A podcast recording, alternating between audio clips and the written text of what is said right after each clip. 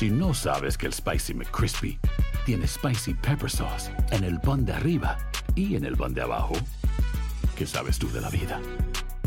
Para, pa, pa, pa.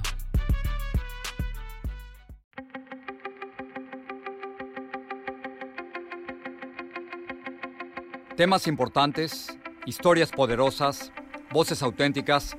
Les habla Jorge Ramos y esto es Contrapoder. Bienvenidos al podcast. Esta semana me fui a la Ciudad de México para conversar con el presidente Andrés Manuel López Obrador. El presidente, quizás ustedes lo sepan, casi todas las mañanas da una conferencia de prensa, casi todas las mañanas, lleva cuatro años haciéndolo. Y en los mexicanos le llaman la mañanera, algunos con un doble sentido, pero le llaman la mañanera.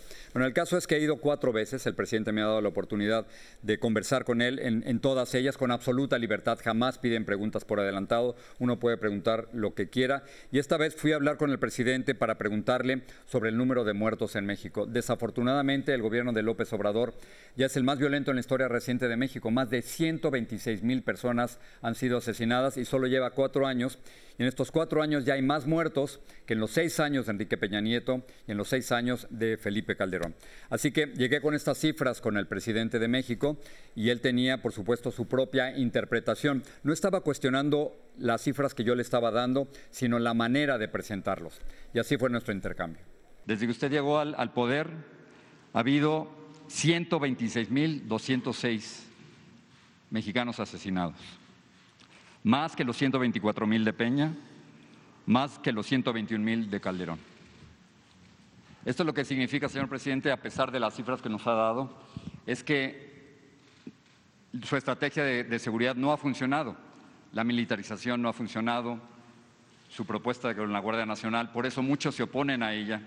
Y la idea de abrazos no balazos han sido al, al final más balazos. El, el problema, señor presidente, es que si usted no corrige, las cosas se van a poner mucho peor. Yo sé que usted dice que vamos bien, pero si, si no hay una corrección y siguen matando 84 mexicanos por día, como acaban de, de ocurrir en el pasado mes de agosto, al final, cuando usted entregue el poder, el primero de octubre del 2024, va a haber 191 mil muertos. Entonces, No coincido contigo, eh, no estoy de acuerdo y considero que no tienes razón.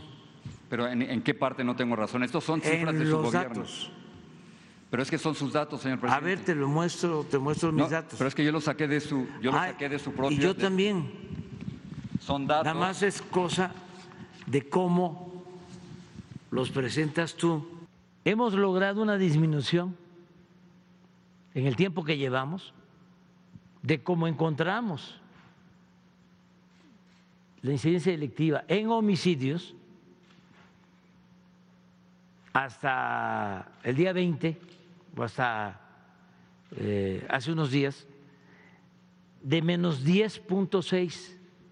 Pero es que tiene más muertos en cuatro años que en los últimos dos sexenios anteriores, señor presidente. O sea que los. Bueno. resultados no están ahí. Bueno, por esto que encontramos, eso que encontramos, pero mira cómo va hasta ahora. A, a ver, lo que pasa es que ese 10% no, no, es, no es real, porque usted en el, en el 2019 hubo 34.711 asesinados. En el 2021 hubo 33.320. Eso, eso no es 10%. Por eso, pero aún así, Jorge, aún así, no es en el sexenio, Sí. ¿sí? O en lo que llevamos de gobierno, el 10.6, pero con relación al último año de Peña Nieto, mínimo es una disminución del 2%. Eso sí, 2%, no 10%.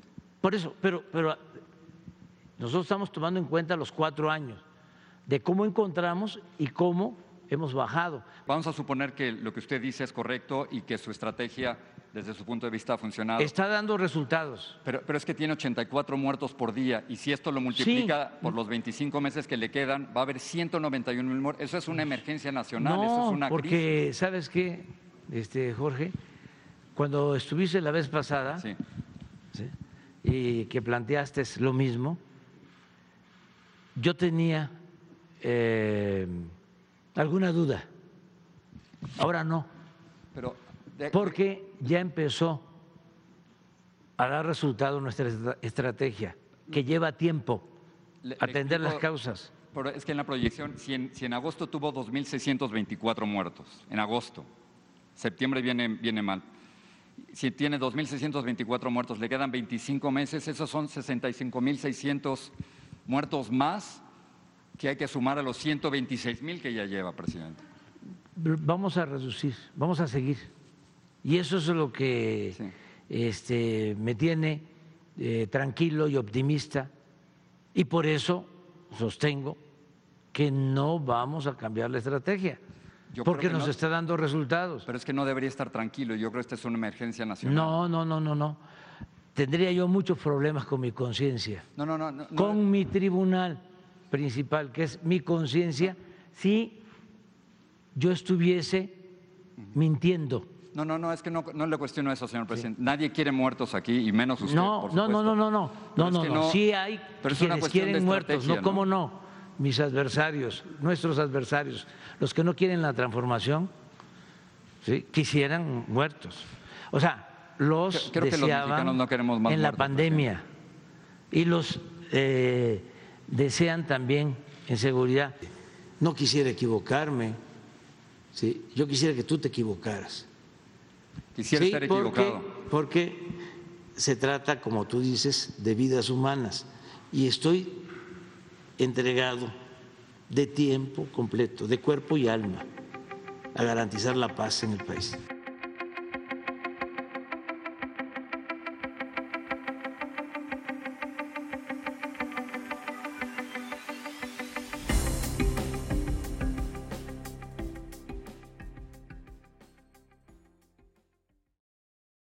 This is the story of the one. As a maintenance engineer, he hears things differently. To the untrained ear, everything on his shop floor might sound fine, but he can hear gears grinding or a belt slipping. So he steps in to fix the problem at hand before it gets out of hand. And he knows Granger's got the right product he needs to get the job done, which is music to his ears. Call, clickgranger.com, or just stop by. Granger, for the ones who get it done.